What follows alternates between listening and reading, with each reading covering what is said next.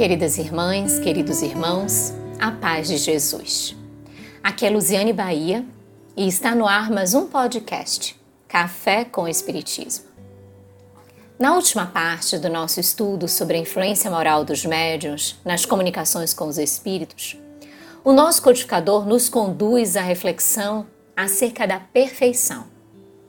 Sabemos que é absolutamente perfeito apenas o Pai e que, portanto, nos cabe como objetivo da encarnação alcançarmos uma perfeição relativa.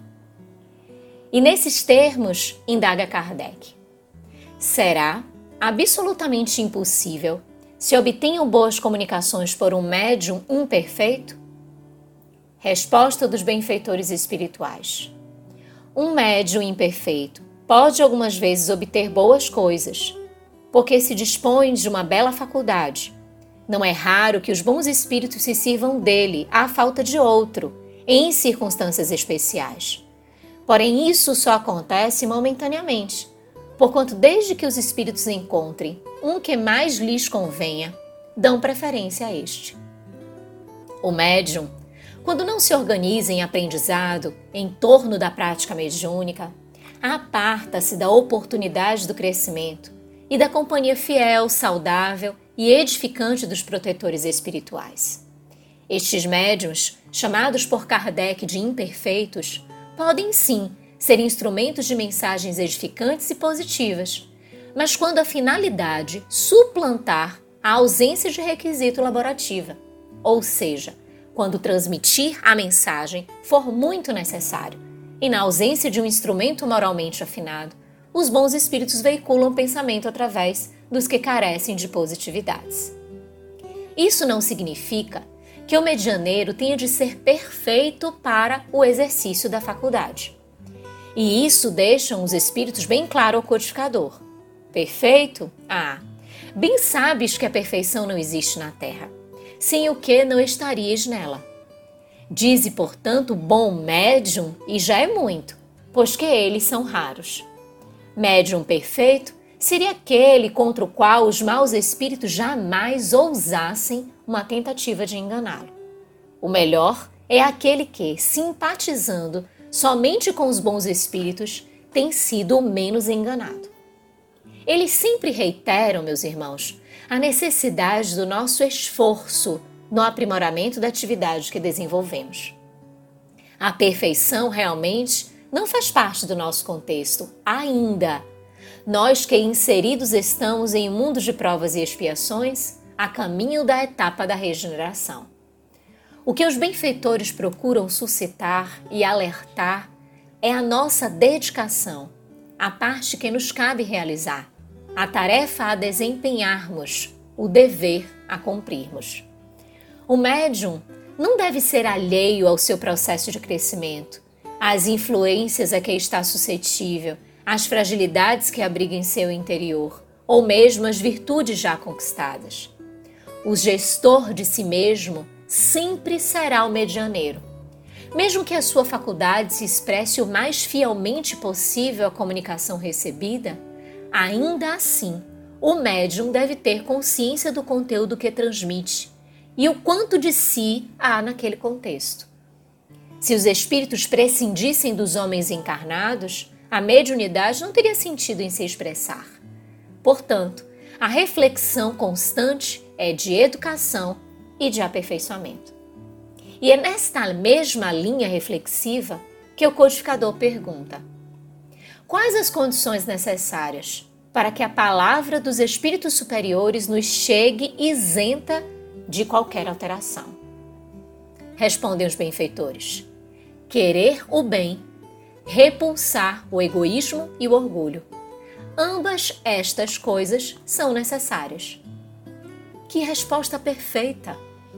Somos remontados ao ensinamento também dos espíritos que nos indicam que não é apenas deixar de fazer o mal o indispensável, mas fazermos o bem.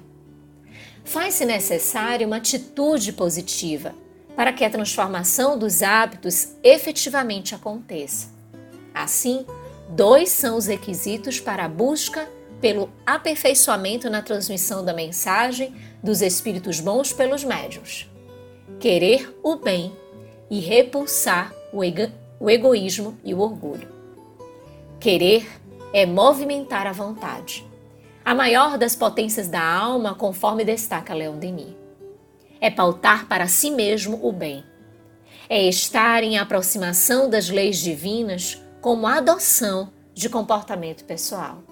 É estar vigilante, é querer ser bom e, como consequência natural, querer repulsar o orgulho e o egoísmo, duas chagas que manietam a boa vontade e nos fazem enveredar em sofrimentos atrozes e nos consomem em força e em energia.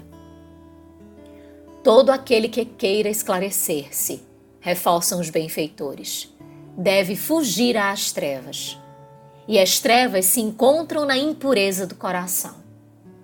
Somente se apartando da acomodação das faltas, das conveniências do erro e enveredando com dedicação e disciplina no aperfeiçoamento moral, os médiums e todos nós não imprimimos obstáculos à propagação e à revelação da verdade.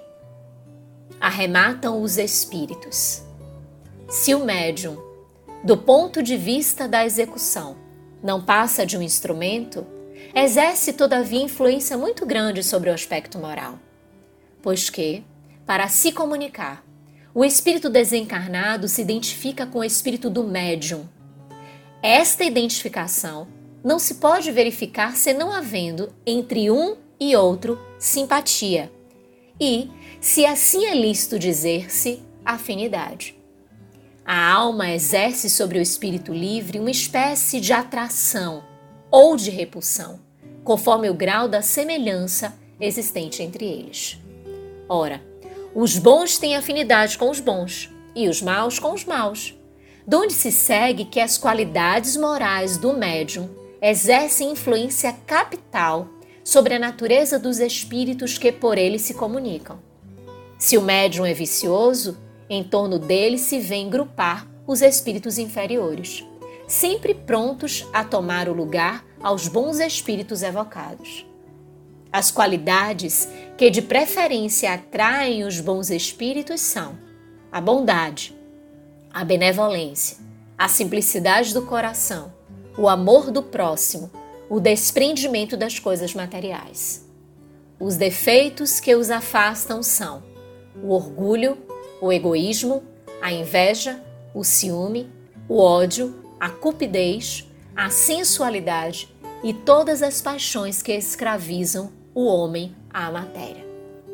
Assim, meus irmãos, concluímos que se a faculdade mediúnica para se expressar independe da moralidade dos médiums, a qualidade das comunicações está intimamente relacionada ao que o medianeiro abriga no coração.